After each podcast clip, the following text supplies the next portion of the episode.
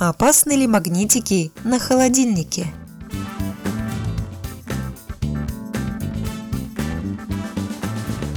Эксперты считают, что от большой коллекции таких сувениров может возникнуть магнитное поле, которое приведет к сбоям в работе электронного дисплея панели управления холодильника.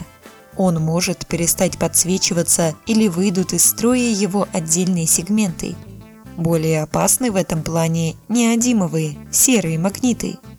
Что касается здоровья человека, то даже множество магнитиков не способно создать столь сильное поле, которое могло бы нам навредить. Куда больше электромагнитных воздействий исходит от самого холодильника. На вопрос помог ответить врач-психоэндокринолог Михаил Богомолов.